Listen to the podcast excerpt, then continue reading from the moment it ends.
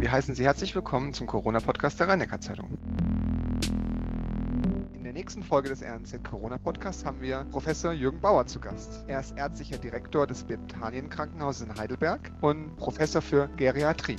Er koordiniert mit seinem interklinischen Stab die Koordination und Zusammenarbeit aller Kliniken in Heidelberg und im Rhein-Neckar-Kreis. Herr Bauer, vielen Dank, dass Sie die Zeit genommen haben. Ich hoffe, Ihnen geht's gut. Mir geht es soweit gut und ich freue mich auf das Interview.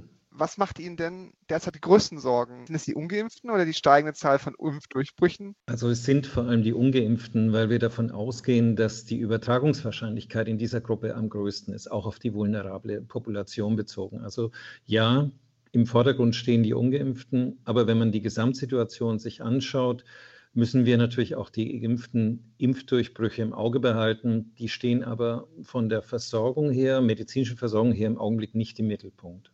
Letzte Woche hatten wir auch in RNZ, gab es einen Corona-Ausbruch in einem Heidelberger Pflegeheim, aber zuletzt eigentlich kaum Krankenhauseinweisungen, also bisher noch keine. Ist das für Sie ein gutes Zeichen der Pandemie, dass wenn es ein Altenheim oder ein Pflegeheim trifft, dass dieser Ausbruch jetzt nicht zu tödlichen Verläufen führt? Ja, also es gibt, ähm, man sieht es ja aus Mannheim, es gibt einzelne tödliche Verläufe, ähm, die natürlich sehr viel häufiger sind unter ungeimpften Elternheimbewohnern, die es ja immer noch gibt, aber es ist sehr selten äh, unter geimpften Heimbewohnern. Insofern ja, wir befinden uns schon in einer deutlich besseren Situation als im letzten Herbst, aber wir müssen das sehr sorgfältig beobachten, da wir wissen, je höher die Inzidenz steigt, desto häufiger finden Übertragungen statt auf ungeimpfte und geimpfte Heimbewohner. Und wir müssen auch beobachten, ob nicht dann in der Menge doch wieder mehr Fälle auftreten in dieser hochvulnerablen, auch durch Covid am stärksten gefährdeten Gruppe. Also das bedarf der ständigen Beobachtung. Was wir sehen ist, im Augenblick nimmt die Fallzahl in diesem Bereich deutlich zu. Sowohl was die Größe der Ausbrüche anbelangt in den Institutionen, als auch was die Zahl der einzelnen betroffenen Institutionen anbelangt. Dann nehmen Sie uns doch mal mit Richtung, wie man sich davor besser schützen kann, also mit Testpflichten oder Teststrategien. Mhm. Wie machen Sie es bei Ihren Kliniken äh, im Rhein-Neckar-Kreis? Ja, also wir haben jetzt seit Anfang der Woche eine neue rechtliche Voraussetzung. Das heißt, wir müssen ja jetzt alle Mitarbeiter täglich testen. Und mm, man geht im Augenblick davon aus, dass es erstmal zu einer flächendeckenden Anwendung der Antigen-Schnelltests kommen wird. Ähm, wir wissen aber, dass ähm, die antigenen Schnelltests gerade bei Geimpften nicht so wahnsinnig empfindlich sind, sondern dass die vielleicht bei 50, 60 Prozent liegen nur in der Empfindlichkeit. Das ist trotzdem hilfreich, weil wir gehen davon aus, wenn der Test unauffällig bleibt, dass vielleicht auch die Übertragungswahrscheinlichkeit der, der Infektion geringer ist. Also das ist so eine gewisse Abwägung. Wenn man auf den Goldstandard, das heißt die beste Diagnostik zielen würde, dann müsste man im Endeffekt sogenannte Pooltests organisieren von PCRs, also dass Zehnergruppen zum Beispiel zusammengefasst werden in eine PCR-Probe und dann nachvollzogen wird, wer infiziert ist, falls es zu einem positiven Ausschlag kommt bei der PCR. Allerdings ist das logistisch eine ganz andere Herausforderung. Äh, man muss das extrem schnell ähm, analysiert bekommen, um dann auch noch nachvollziehen zu können, wer denn tatsächlich dann betroffen ist. Sonst hätte man ganz schöne Latenzen zwischen dem Test, dem ersten Test und praktisch der Identifikation der Überträgerperson. Und das muss man dann abwägen gegenüber den Schnelltests, die ein bisschen weniger empfindlich sind. Aber da habe ich halt in 15 Minuten auch das Ergebnis. Also das ist nicht ganz einfach. Ich glaube, dass an vielen Orten diese PCR-Logistik, also diese Pool-Testungslogistik einfach zu kompliziert ist und jeden PCR zu testen, ist gänzlich unmöglich, weil unsere Kapazitäten dann schnell ausgereizt wären. Vielleicht ein Satz noch. Ich glaube, das ist ein nachvollziehbarer politischer Schritt, äh, der getan wird. Aber man sollte, wenn man jetzt flächendeckend testet, dennoch nicht auf das wirklich essen, die essentielle Bedeutung der Masken verzichten. Also ich persönlich glaube, dass die Masken, die FFP2-Masken im Umgang mit vulnerablen Gruppen, eben Patienten oder Pflegeheimbewohnern, das ist das A und O. Also das bleibt fortbestehen, eben auch, weil es diese Testlücken gibt, ist diese absolute Maskendisziplin, glaube ich, steht ganz stark im Zentrum, auch zukünftig, auch wenn jetzt die Tests da sind, flächendeckend da sind. Wenn Sie gerade schon die Maskendisziplin äh, ansprechen, wenn wir jetzt die Zahlen uns angucken und Österreich uns angucken, dass eventuell ein neuer Lockdown droht, auch mit Kontaktbeschränkungen. Was würde es denn zu Weihnachten vor allen Dingen für Ihre Bewohner bedeuten? Also ich glaube, dass ähm, wir das tatsächlich sehr, sehr gut abwägen müssen. Und obwohl ich vielleicht in anderer Hinsicht eher eine etwas härtere Linie vertrete, glaube ich, dass aufgrund des beschränkten Lebenshorizonts und auch der Gefährdung der älteren Menschen durch Verlu den Verlust an Kontakten, also dass sie einfach dann intellektuell, emotionell sich verschlechtern, dass wir das vermeiden müssen. Und deswegen kann es, äh, glaube ich, nur die letzte Maßnahme sein im Pflegeheimbereich. Vor allem Krankenhäuser sind vielleicht ein bisschen anders zu beurteilen, weil dort die, die Patienten nur kürzere Zeit sich aufhalten. Aber im Pflegeheimbereich, glaube ich, äh, ist es keine Option, weil eben für manchen älteren Heimbewohner das auch die letzten Weihnachten sind und diese Weihnachten sind emotionell so stark aufgeladen bei uns, dass wir es den Heimbewohnern so lange als möglich, also es sei denn, wir bewegen uns wirklich in katastrophale Zustände hinein, die hoffentlich uns nicht ereilen werden, glaube ich, sollte man das den Heimbewohnern ermöglichen. Aber wir brauchen, und das ist leider persönliche Beobachtung, wir brauchen in Zukunft noch eine ganz andere Maskendisziplin bei Besuchern.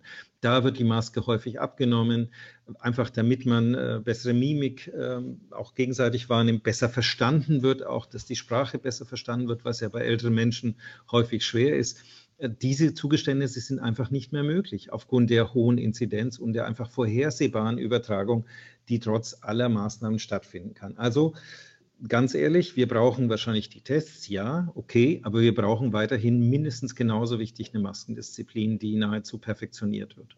Wenn wir einfach eine größere Impfquote hätten, dann hätten wir doch viele Probleme gar nicht. Wie viel Prozent der Alten- und Pflegekräfte sind denn bei Ihnen derzeit geimpft, also vollständig geimpft? Na gut, im Krankenhaus, ich hab, bin ja ärztlicher Direktor eines Krankenhauses für Akut- äh, und Reha-Geriatrie.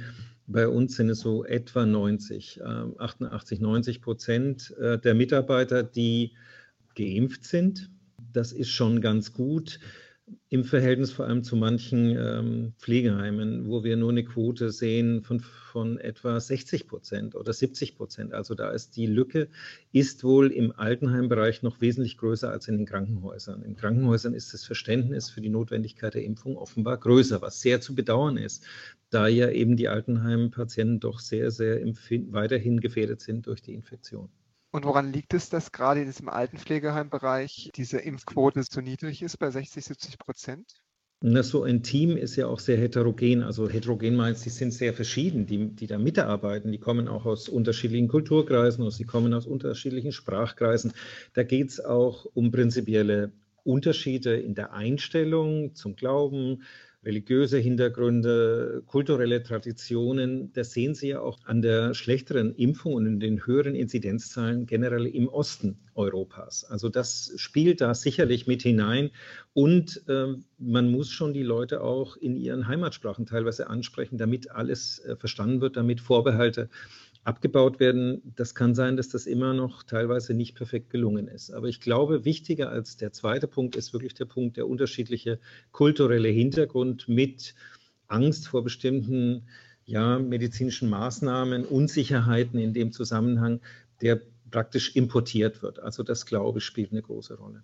Also wenn Sie alle Ressourcen ausschöpfen, um die Impfunwilligen zu überzeugen und es nicht gelingt, hilft dann als letztes Mittel tatsächlich nur eine Impfpflicht für Pflegekräfte und darüber hinaus auch für alle, die in einer Betreuungseinrichtung arbeiten, also Küche, Putzkräfte und so weiter. Wie stehen Sie dazu? Ja, also äh, die jetzige Welle kommt ja im Gegensatz zu mancher politischen Aussage nicht überraschend in Anbetracht der Impfquote. Das heißt, Leider war der Verlauf, wie wir ihn jetzt erleben, vorhersehbar und wurde vorhergesagt. Man hat das aber ignoriert, weil man immer wieder gesagt hat, wir impfen mehr. Aber auch jetzt ist die Impfung bei den Erstimpfungen Zweitimpfungen nicht euphorisierend. Also es gibt Nachzügler, klar, und das ist ein wichtiges Moment.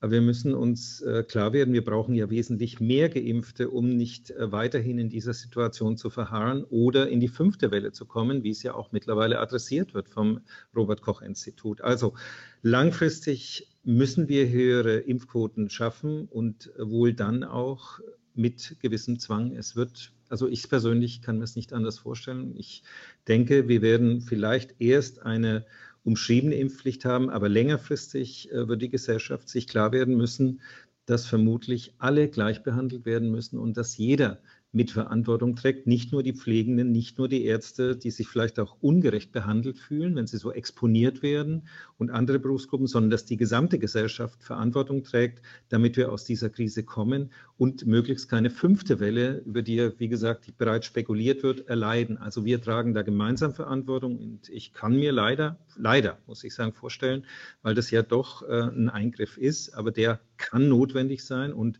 wenn es so weitergeht wie bisher, wird er notwendig sein, dann werden wir die Impfpflicht sehen, meiner Meinung nach.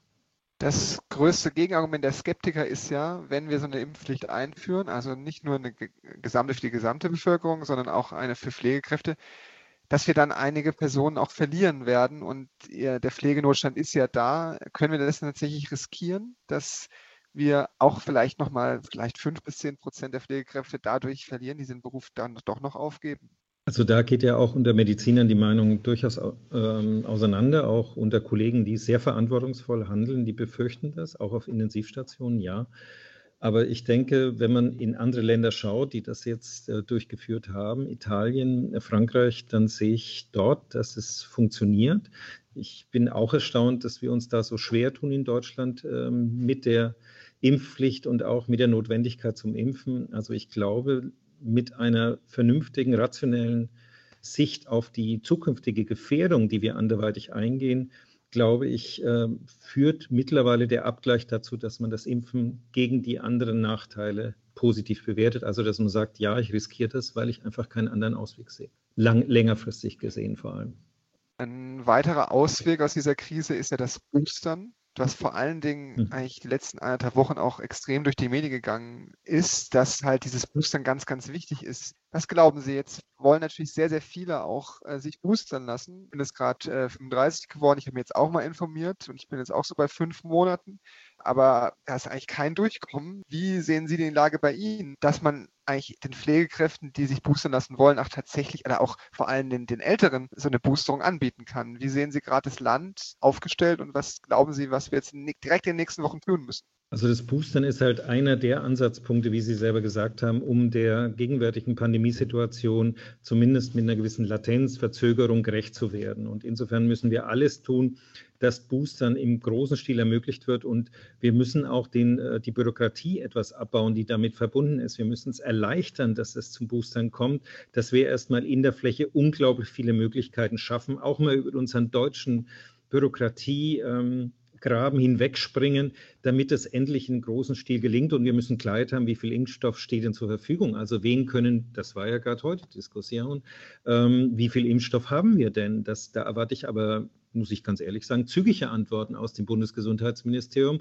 Wie viel Impfstoff, welcher Impfstoff steht zur Verfügung? Welche Geschwindigkeit kann von dieser Seite aus garantiert werden?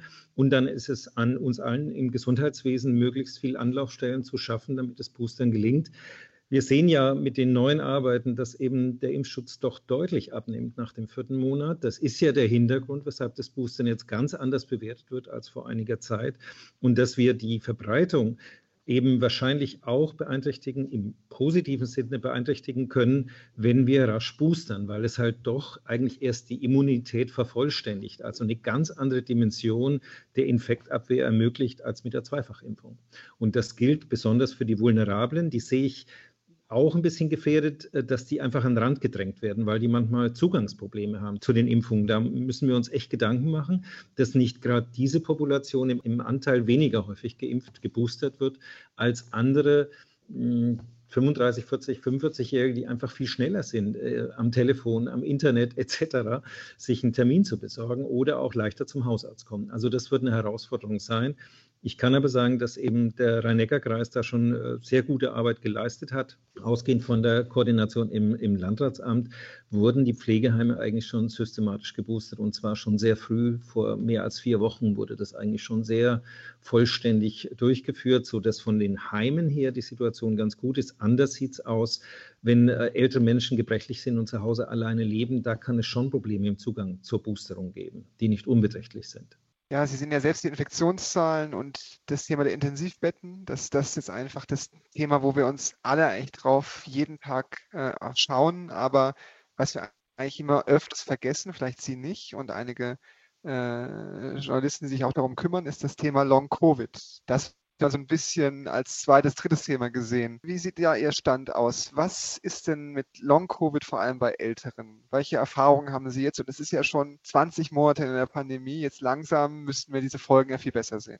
Also ich denke, wir lernen äh, jede Woche durch neue Arbeiten, die publiziert werden. Aber man muss sich klar machen, dass dass trotzdem äh, für die Studienbewertung und Studienauswertung sich immer noch Probleme ergeben, weil Long-Covid ist eigentlich erst nach sechs Monaten. Also sechs Monate plus und da sind die Zahlen immer noch recht begrenzt. Ähm, was wir aber sehen, ist vor allem diese erste Zeit bis sechs Monaten und da ist ein wesentlicher Anteil von älteren äh, Patienten, Covid-Patienten dabei, der doch stark beeinträchtigt ist in seiner Fähigkeit, äh, sich zu konzentrieren, auch zu denken. Also da gibt es erhebliche Defizite, gerade bei Älteren, äh, die können bis zu 40 Prozent ähm, von älteren Covid-Patienten sein, also ältere Menschen, die auch wirklich erkrankt sind, also nicht nur infiziert sind, sondern erkrankt sind. Nicht notwendigerweise unbedingt im Krankenhaus gewesen sind, sondern Covid zu Hause durchgemacht haben, aber Symptome hatten. Und da stellt sich doch der Hinweis ein, dass Covid dazu beitragen kann, dass auch längerfristig, möglicherweise auch tatsächlich langfristig, das heißt mit bleibenden Folgeschäden, dass hier das Denkvermögen beeinträchtigt wird. Das ist etwas, was uns besonders beschäftigt, weil wir uns ja eigentlich darum bemühen, dass ähm, Demenz äh, verringert wird, dass wir weniger Demenzpatienten sehen. Und da könnten solche Infektionserkrankungen wie Covid äh, eine große Rolle im Negativen spielen. Übrigens sieht man auch ähnliche Dinge bei Influenza und anderen ähm, schweren entzündlichen Erkrankungen. Also das ist ein allgemeines Phänomen, dass durch schwere Entzündungsreaktionen wie bei Covid eben Schädigungen im Bereich des Gehirns gesetzt werden, die auch langfristig wirksam sind, bis hin zur Förderung einer Demenz. Also durchaus ein großes Thema, aber immer noch nicht wirklich vollständig erfasst oder wirklich mit ganz guten Zahlen unterlegt. Aber dass es das gibt, da ist kein Zweifel mehr dran. Ähm, ja, legen wir eigentlich dann zu wenig diesen Fokus auf diesen Bereich, weil von, man hört relativ wenig weil es geht eigentlich immer um, sterbe ich an Covid oder nicht? Wie müssten wir in Zukunft nicht nur politisch, aber auch gesellschaftlich mit diesem Thema umgehen? Müssen wir da einfach viel mehr drüber reden? Also ich glaube, im Augenblick ist die Gesellschaft damit beschäftigt, dass wir wieder mal die akute Welle äh, erfolgreich äh, behandeln und äh, in den Griff kriegen. Das wird alles andere überlagern. Die Gesellschaft schafft ja so in der öffentlichen Wahrnehmung Diskussionen nur besch schränkt, äh, sehr viele Inhalte zu bewältigen. Und im Augenblick ist das ganz große Thema akute Welle und Impfung und sonstige Maßnahmen.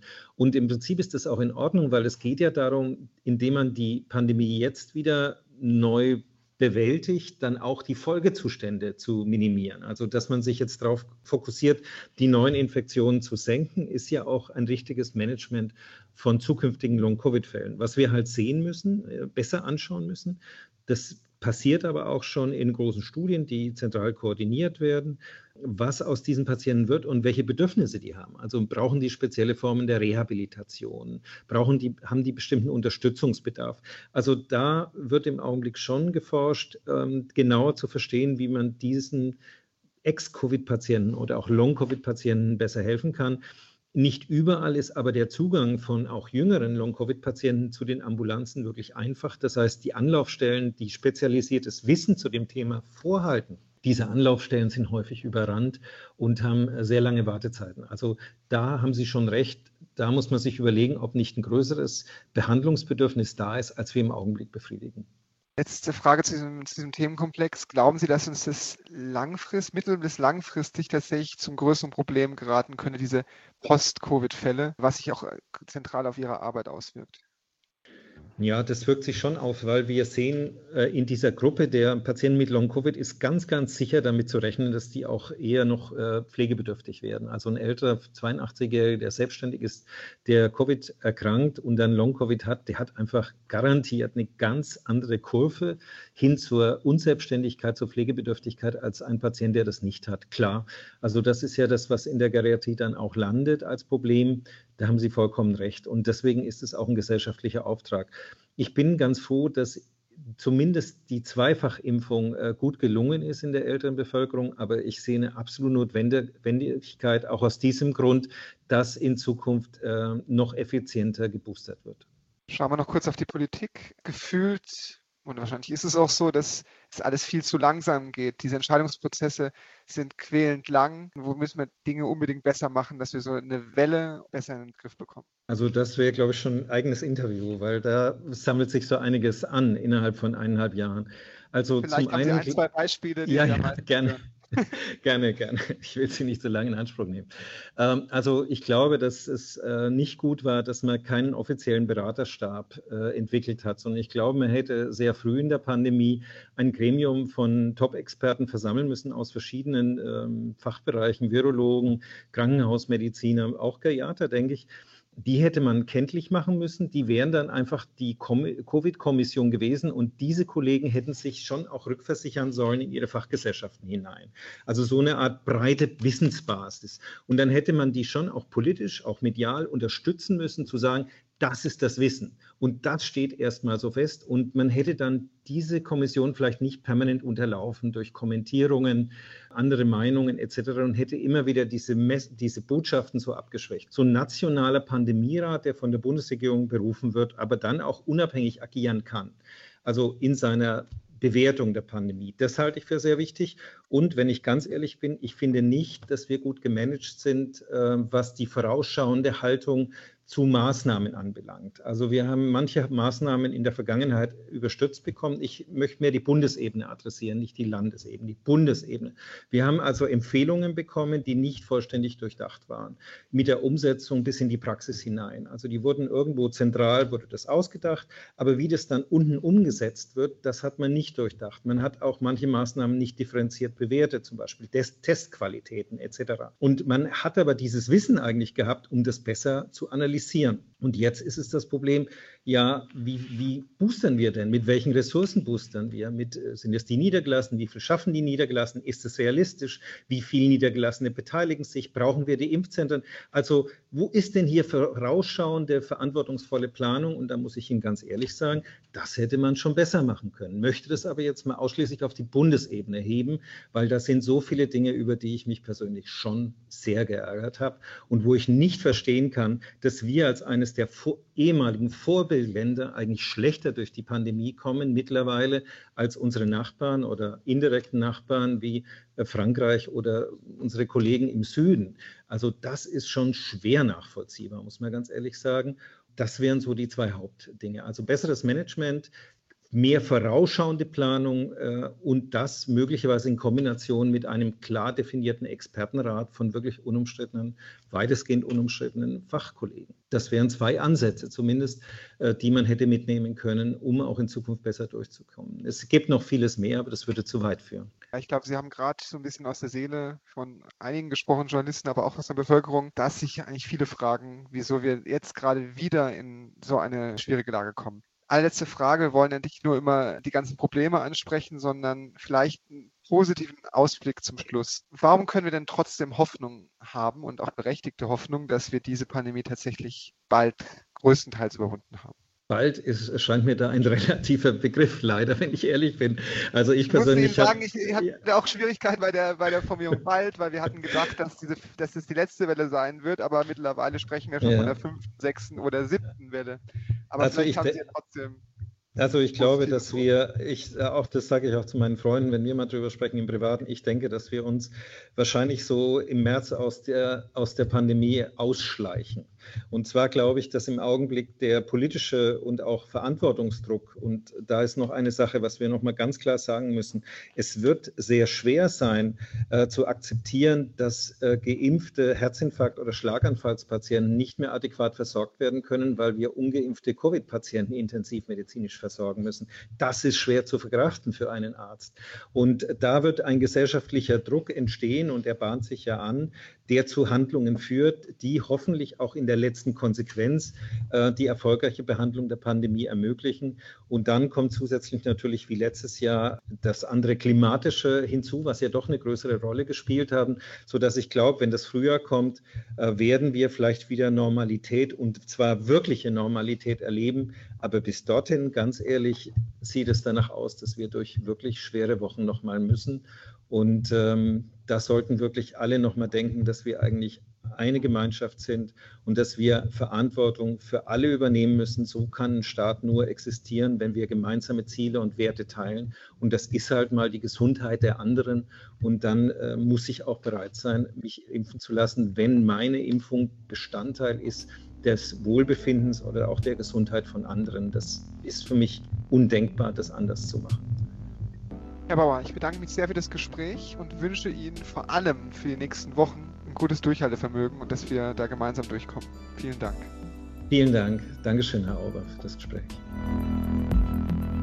Am Samstag wird wieder Chefredakteur Klaus Welzel übernehmen. Er äh, hat wieder Professor Hans-Georg Kreuslich im Interview und kümmert sich natürlich um die aktuellen Ereignisse der, der vierten Welle und wie wir äh, mit den Boostern endlich vorankommen.